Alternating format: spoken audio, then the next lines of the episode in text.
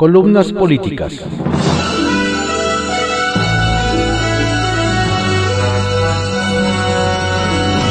Continuamos con la audiosíntesis informativa de Adriano Ojeda Román, correspondiente a hoy viernes 7 de agosto de 2020. Vamos con algunas columnas políticas que se publican en diarios de circulación nacional. Penilei Ramírez, por Penilei Ramírez, que se publica en el periódico El Universal. El nuevo trabajo de Boris Berenzón. Te dije que iba a salir, escribió Alejandra Zeta en un chat con su jefe. Lo sé, Dime qué sugieres. ¿Crees que Boris replique o mejor silencio? Respondió Francisco Estrada, secretario ejecutivo de la Comisión Nacional de los Derechos Humanos. Dejemos que pase así, repuso ella, quien entonces dirigía comunicación social en la CNDH.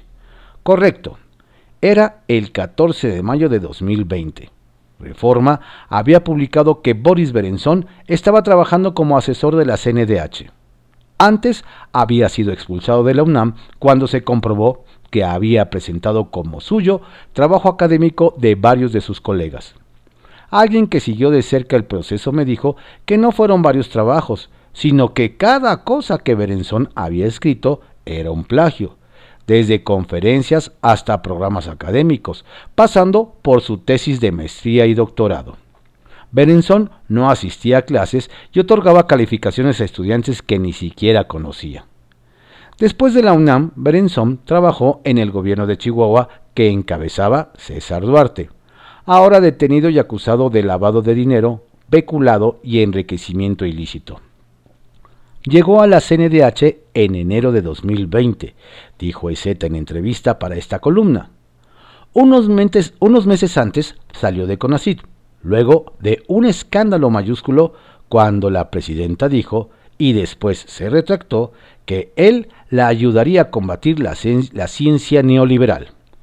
María Elena Álvarez Bulla lo tenía como parte de su equipo a pesar de sus antecedentes de plagio que exhibieron académicos y estudiantes. La comunidad académica se escandalizó y él salió discretamente.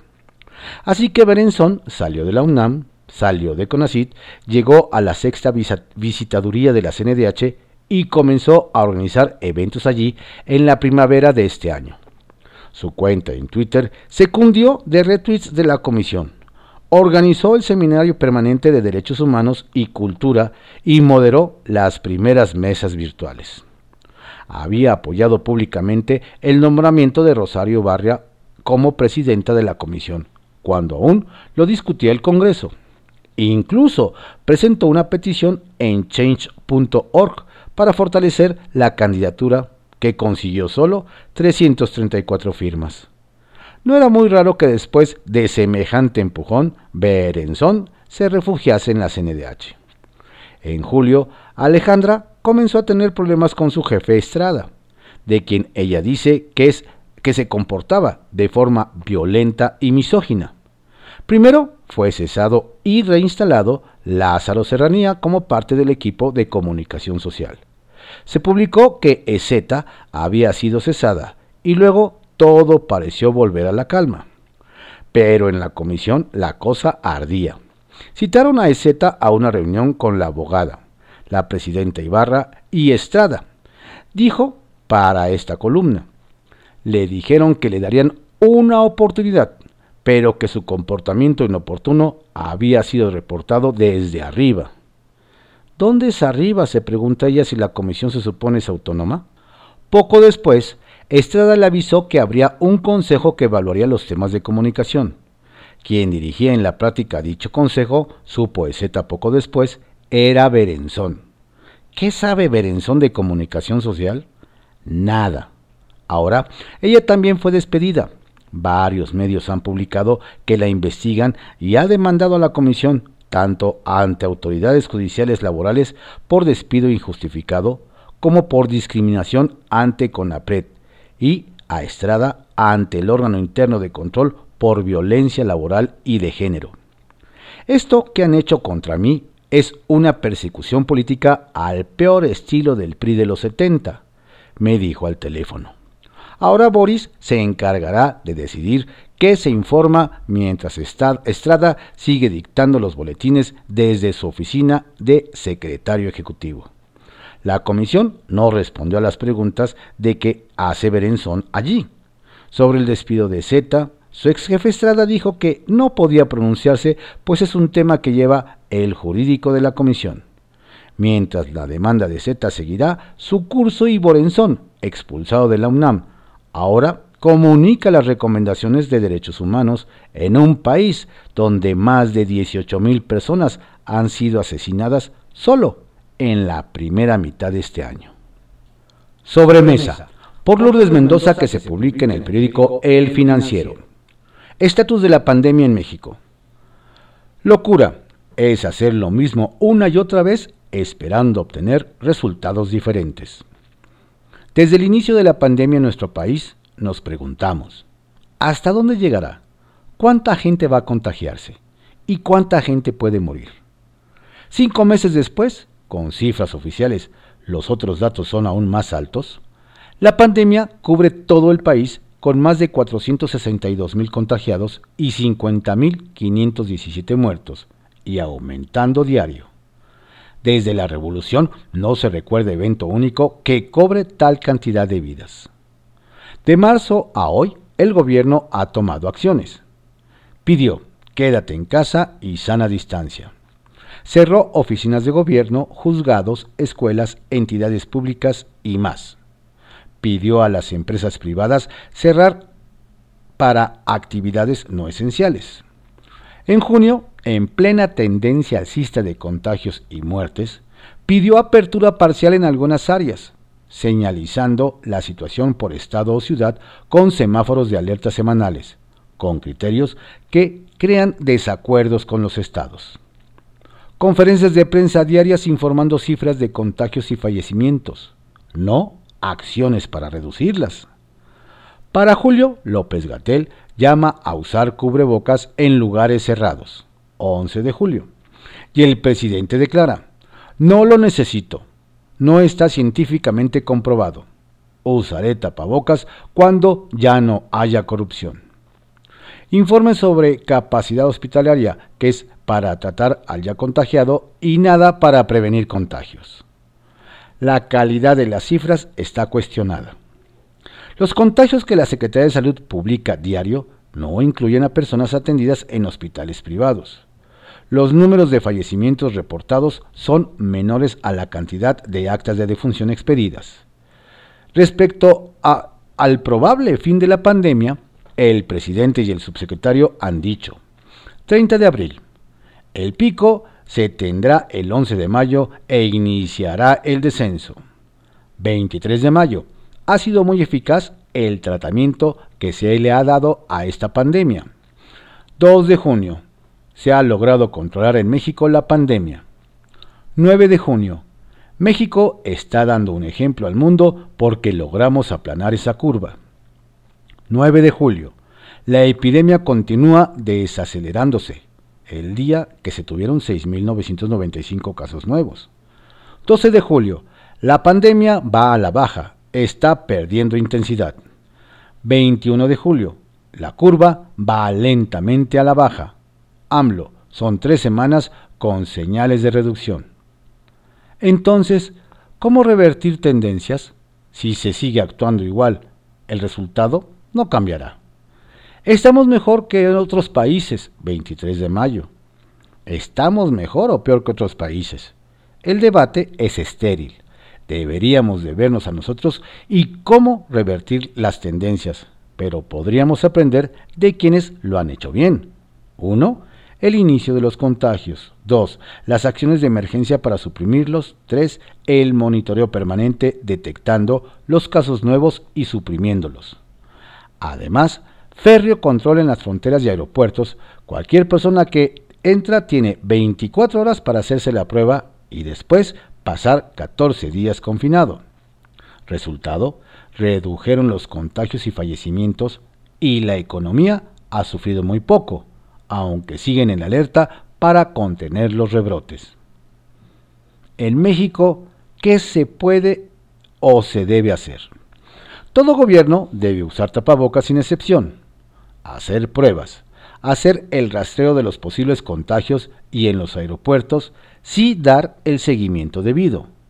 El tema es que cinco meses después no hay una sola política pública que funcione para evitar los contagios. De acuerdo con un escenario elaborado por el Instituto de Massachusetts, México podría tener el pico de la pandemia el 10 de agosto, y de ahí lo que tarde en bajar la curva.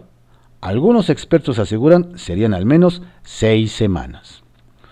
La salud económica también es aterradora. De acuerdo con la última encuesta expectativas de Citibanamex, en la que recoge estimaciones de 29 entidades financieras, el pronóstico del PIB para 2020 va de un menos 6.5% pronosticado por Berkeley hasta un menos 12% previsto por Signum, Signum Research. El promedio es de menos 9.6%.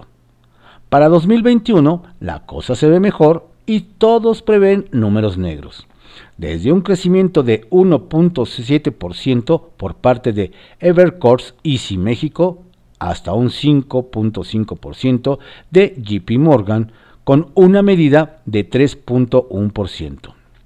Esto es conocido por los economistas como un rebote. La mayoría de los analistas coinciden en que Banjico reducirá otros 50 pb su tasa de referencia, en un esfuerzo más por ayudar a apuntalar nuestra ya traqueteada economía para cerrar el año en 4.50%. El peso dólar, calculan, cerrará el año en 22.80 y en 22.40 en el 2021. De acuerdo con la Secretaría de Hacienda, los ingresos totales durante la primera mitad de 2020 estuvieron por debajo del de lo programado en 169 mil millones de pesos. Los ingresos tributarios estuvieron 67.4 mil millones de pesos por debajo de lo estimado, como resultado de menor recaudación respecto a lo programado de IEPS e ISR por 29.3 millones de pesos y 25.8 mil millones de pesos respectivamente. Y lo peor, no se espera un mejor escenario en el segundo trimestre de 2020. Mejorar precisiones de las cifras básicas, al menos contagios y fallecimientos, incluyendo los atendidos en hospitales privados y ligados los fallecimientos con las actas de defunción y base de datos del Registro Nacional de Población. Mejorar el control de entrada al país. Hoy piden llenar formato que al salir se debería entregar y ni siquiera lo piden. Para todo esto, la información existe, entonces falta utilizarla con inteligencia. Y sí hay expertos para ello. Cuarta contradicción, por Kenia López Rabadán, que se publica en el periódico El Universal. Esta semana, el secretario de Medio Ambiente, Víctor Manuel Toledo, reveló una posición que permite ver diferencias internas en el gobierno del presidente López Obrador. En un audio que se dio a conocer en redes sociales, se escucha al secretario decir, este gobierno de la 4T está lleno de contradicciones y estas se expresan concretamente en luchas de poder al interior del gabinete. A propósito de estas aseveraciones, el presidente comentó en términos generales que esa declaración del secretario se entiende como un normal en un proceso de cambio después de escuchar al secretario Toledo, quien por cierto sí tiene una trayectoria y experiencia en su materia, aspecto que no es muy común entre los integrantes del gabinete presidencial, me permito hacer un recuento de enigmáticas contradicciones de este gobierno que permiten entender quizá la molestia que embarga incluso a quienes integran el actual gobierno. 1. Se acabará con la corrupción y con la impunidad. Diversos servidores públicos de esta administración son cuestionados por enriquecimiento y no obstante haber sido acusados ante la función pública, no hay avances en las investigaciones. La presunción de un aumento injustificado en su patrimonio contradice aquello que dijeron iban a erradicar. 2. Vamos a iniciar sin perseguir a nadie porque no apostamos al circo ni a la simulación. Un gobierno que no debería estar sujeto al circo sino a la ley, al Estado de Derecho, quien cometa algún delito debe ser sancionado. El mejor ejemplo de el circo hoy es el caso del ex titular de Pemex, ya que no hay sancionados, incluyéndolo a él, quien goza de arresto domiciliario, medida cautelar. A diferencia de su compañera de gabinete, la exsecretaria de Desarrollo Social, que sí está en prisión preventiva. 3. Al margen de la ley, nada, y por encima de la ley, nadie. Esta administración se distingue por gobernar mediante decretazos y acuerdos, violentando así el marco jurídico mexicano con tal de hacer prevalecer sus políticas. Tal es el caso del acuerdo por el que se militarizó al país. 4. Vamos a evitar afectaciones al medio ambiente. Con la construcción del tren Maya se afectarán áreas naturales protegidas y se vulneran sitios arqueológicos de la zona. 5. Las inversiones de accionistas nacionales y extranjeros estarán seguras. Este gobierno, mediante consultas ilegales, ha cancelado la construcción del aeropuerto de Texcoco, la construcción de una planta cervecera y los proyectos de energías renovables. El resultado es que México salió del listado de los 25 países más atractivos para invertir. Estas cinco promesas fueron hechas el primero de diciembre de 2018 y las incongruencias se han ido materializando a lo largo de estos más de 600 días en el poder. Bajo estos elementos se entiende el reclamo de las contradicciones en esta administración. Se prometió una transformación y se está recibiendo una contradicción. En medio de una pandemia, urge redirigir el rumbo. Alajero, por Marta Naya, que se publica en el Heraldo de México. Lo de Toledo, anecdótico. Eso es lo que dice Alfonso Ramírez Cuellar, que lo expuesto por Víctor Toledo sobre sus confrontaciones con miembros del gabinete y su visión sobre el gobierno de la Cuarta Transformación es meramente anecdótico. ¿De verdad eso es lo que piensa el líder del partido en el poder? Así es como recibe una de las críticas más fundadas que se haya hecho pública sobre las diferentes posiciones que se dan en el equipo presidencial. ¿Desconoce el presidente de Morena la lucha de poder, una lucha encarnizada por si no se ha dado cuenta el barzonista que se vive dentro y fuera de los muros de Palacio Nacional entre las huestes morenas, radicales y no radicales, y simpatizantes de Andrés Manuel López Obrador? Difícil que sea así, pues él mismo lo ha padecido. Más bien, las declaraciones de ayer por la tarde de Ramírez Cuellar parecen seguir la línea que perfiló el presidente en su conferencia mañanera. Bajarle el tono a lo ocurrido hacer parecer lo sucedido con el secretario de Medio Ambiente como algo normal en un proceso de cambio, de transformación. En el gabinete nuestro hay libertad, hay discrepancia y no hay pensamiento único. Se da la libertad para que todos opinen, sostuvo AMLO. Pero el fondo del asunto no es ese. El problema es que sí hay una confrontación fuerte entre dos visiones opuestas en temas muy importantes, económicos, agrarios, energéticos, medioambientales, que están teniendo consecuencias de vida y económicas en el país, como para dejarlo pasar y juguetear con la idea de que se trata de algo normal o anecdótico. El presidente negó que el titular de la Semarnat hubiera presentado su renuncia. Sin embargo, en el equipo de Toledo comentaron que el biólogo sí puso a disposición del presidente su renuncia, pero al conversar con AMLO antenoche, Andrés Manuel dio la razón y lo confirmó en el cargo. Así, López Obrador zanjó, al menos por ahora, el conflicto entre sus colaboradores y desinfló el golpazo propinado a su gobierno y a la 4T en general por Toledo. Control de daños, diríase y no era para menos porque el tema toca personajes claves de su equipo, Alfonso Romo y Rocional entre ellos, y alcanza el corazón de los avatares del gobierno de la Cuarta Transformación, una profunda confrontación de visiones. Gemas. obsequio de diputados, senadores y presidentes municipales de Morena al Tribunal Electoral del Poder Judicial de la Federación. Exigimos respeto a la autodeterminación de Morena y la no intervención del Tribunal Electoral o de alguna fuerza ajena a los intereses de nuestro partido, movimiento en el proceso interno de dirigencias.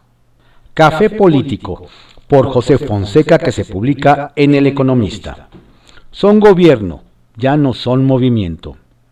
En el gabinete hay discrepancias, no hay pensamiento único, hay libertad para que todos opinen. Yo soy el que al final decide, dijo el presidente Andrés Manuel López Obrador en reacción a las descalificaciones de su subordinado Víctor Manuel Toledo. Una fórmula eficaz, sin duda, para la conducción de la variopinta coalición formada por el presidente al fundar el movimiento de Morena. Pero esa variopinta coalición, quieran o no, dejó ser movimiento cuando se hizo gobierno. Orden y rumbo exigen las mejores democracias. Lo exige una nación de casi 129 millones de habitantes. Frivolidad política, dejar correr las ambiciones y el desorden, cuando México enfrenta dos crisis, la sanitaria y la económica, las peores del siglo. Secretaría de Salud, Gris Horizonte forzó a conciliar. En videoconferencia, la titular de Gobernación Olga Sánchez Cordero y el subsecretario Hugo López Gatel dialogaron con los gobernadores de la CONAGO. Pese a todo, hubo un acercamiento forzado por el gris horizonte de la pandemia con la premisa de que disculparse es signo de debilidad, el subsecretario alertó y convocó a los gobernadores a acordar lo que consideró indispensable plan para lo que llamó la fase B de la pandemia de coronavirus. Advirtió que en el horizonte se avisora una duración de al menos dos a tres años de la pandemia, con súbitos rebrotes, pero también con la urgencia de evitar mayor daño al tejido económico y social de la nación nublados que pueden ser tormentas. ¿Restituirán las tierras a los yaquis? En la modernidad no sabemos quién sugiere al presidente qué problemas atender en las giras, porque llevarlo a entrevistarse con, con los representantes de las tribus yaquis sin una agenda previa pudo no ser tan buena idea. En privado, por Joaquín López Dóriga que se publica en el periódico Milenio. AMLO, el caso Toledo, normal.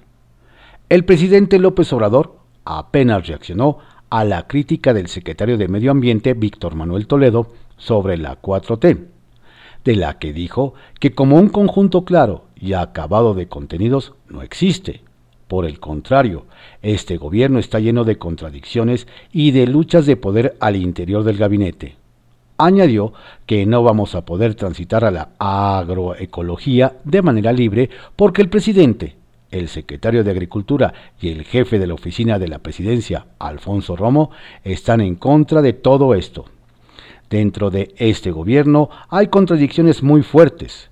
No debemos idealizar a la 4T. Este es un gobierno de contradicción brutal y toda nuestra visión, que aquí la compartimos, no es para nada en el resto del, gabinete y me temo que tampoco está en la cabeza del presidente. Entonces hay que decirlo. Y es que en la mañanera de ayer en Ciudad Obregón le preguntaron sobre el tema y se remontó al gabinete de Juárez, el mejor de la historia. Tuvo 10 o 15 secretarios de Hacienda. Le renunciaban y se confrontaban constantemente, y él buscó siempre armonizar escuchar a todos y darle la razón a quien la tiene. Tenía. Ya sobre el tema Toledo, solo dijo que no había hablado con él, que no le había presentado la renuncia, pero que esto hoy en día es normal en un proceso de cambio, en un proceso de transformación. En el gabinete nuestro hay libertad, ya hay discrepancia y no hay pensamiento único. Desde luego, yo soy el responsable del resultado final, yo soy el que al final decido. Y, emulando a Juárez, dijo, entonces busco siempre armonizar, escuchar a todos y darle la razón al que la tiene. Y así capoteó el tema cuya decisión final, para mí, no se ha alcanzado. Dijo, no ha hablado con él y él no le ha presentado la renuncia. Pero aun cuando el presidente no, le, no lo despida, Toledo por dignidad y por sus antecedentes, no puede formar parte de un gobierno como el que retrató en su crítica. O igual y sí. Retales. Imparable. Las cifras de muertos y contagiados por COVID-19 son incontenibles. Anoche se superaron los 50.000 muertos, 50.517, y en contagios y 6.590 para llegar a 462.690. Y contando. 2. Semáforo. Héctor Astudillo participó ayer en la reunión de gobernadores con Olga Sánchez Cordero y reveló que se logró que el semáforo epidemiológico sea indicativo y no normativo y que cada gobernador se hará responsable de su estado. Y tres, advertencia. El procurador fiscal de la Federación, Carlos Romero Aranda, me reiteró ayer que se acabó la fiesta que hasta noviembre de 2018 había un acuerdo de no pasar a esa Procuraduría los casos de los grandes contribuyentes, pero eso se acabó, que va contra las grandes factureras, de quienes sean, y que tienen una eficacia procesal de 92% de casos ganados. Alto Mando, por Miguel Ángel Godínez García, que se publica en el periódico Excelsior. Pide Sedena más atención del Poder Judicial. Quien arriesga la vida de su gente y la propia por la seguridad de todos, merece y tiene el derecho de exigir que el Poder Judicial realice sus funciones de manera eficaz y oportuna para lograr justicia en aquellas detenciones que se encaminan al desmantelamiento de cárteles de gran importancia por la amenaza que representan para el país. Las palabras del general secretario Crescencio Sandoval, después del exitoso operativo en el que se detuvo al líder del cártel de Santa Rosa de Lima, el Marro, más allá de considerarse una orden por algunos de los que nada les embona, debería entenderse como la necesidad de que el trabajo conjunto para la pacificación del país implica un sistema de justicia impecable, implica el esfuerzo de quienes realizan el proceso judicial para que en la cadena de trámites los abogados de criminales no encuentren los recovecos que obligan a los jueces a liberarlos.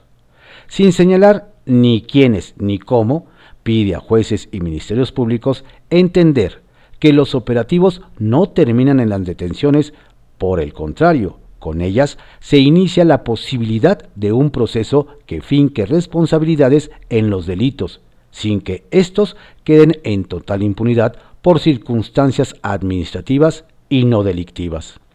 Por otro lado, es infame soslayar esta petición por encima de valorar la perfecta coordinación en dicho operativo, dejar de resaltar el trabajo conjunto entre las áreas de investigación y las policías federales conformadas por el Ejército, Marina, Guardia Nacional y Policía Estatal, cuando la colaboración permitió cumplir exitosamente con el objetivo, resulta desmoralizador. Lo mismo sucede con el atentado sufrido semanas atrás en contra del secretario de Seguridad Ciudadana, Omar García Harfush, cuando aún Después de que estuvo a nada de la muerte, se escriban historias de montajes, de ajustes de cuenta o de complicidad del secretario con otros grupos delictivos. Y también se ponga en entredicho el trabajo del CNI a cargo del general Audomaro, al sugerir no haber podido evitarlo a pesar de conocer de la amenaza.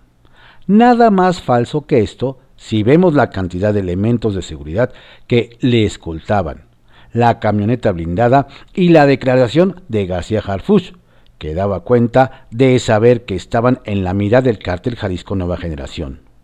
Lo cierto está que quienes como trabajo tienen que enfrentarse a criminales que a costa de todo protegen privilegios e intereses, se convierten en los enemigos a vencer. Al Estado mexicano le corresponde respaldarlos en todos los sentidos, protegerlos con recursos y leyes que les permitan cumplir con sus funciones sin recriminados señalados o amedrentados en su desempeño, o lo que es peor, detenidos o encarcelados por quienes consideran como excesos y violación a los derechos humanos el trato a crueles asesinos, secuestradores o violadores, como también a algunos medios sumar en contra y no a favor de criminales.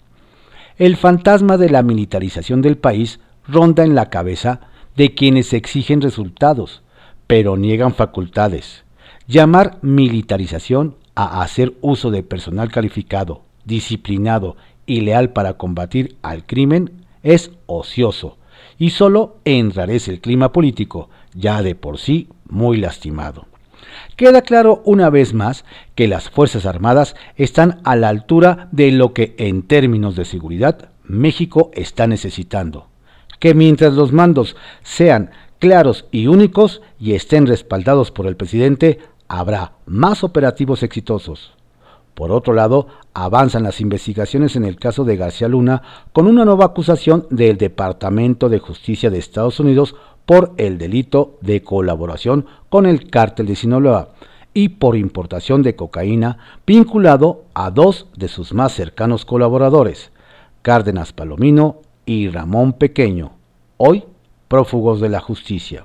Imaginaria. Los ensayos con antorchas del personal militar antier en la plancha del Zócalo confirmaron que el presidente dará el banderazo a la campaña electoral encabezando la ceremonia del grito de independencia pese a las prohibiciones de eventos masivos por la crisis del coronavirus.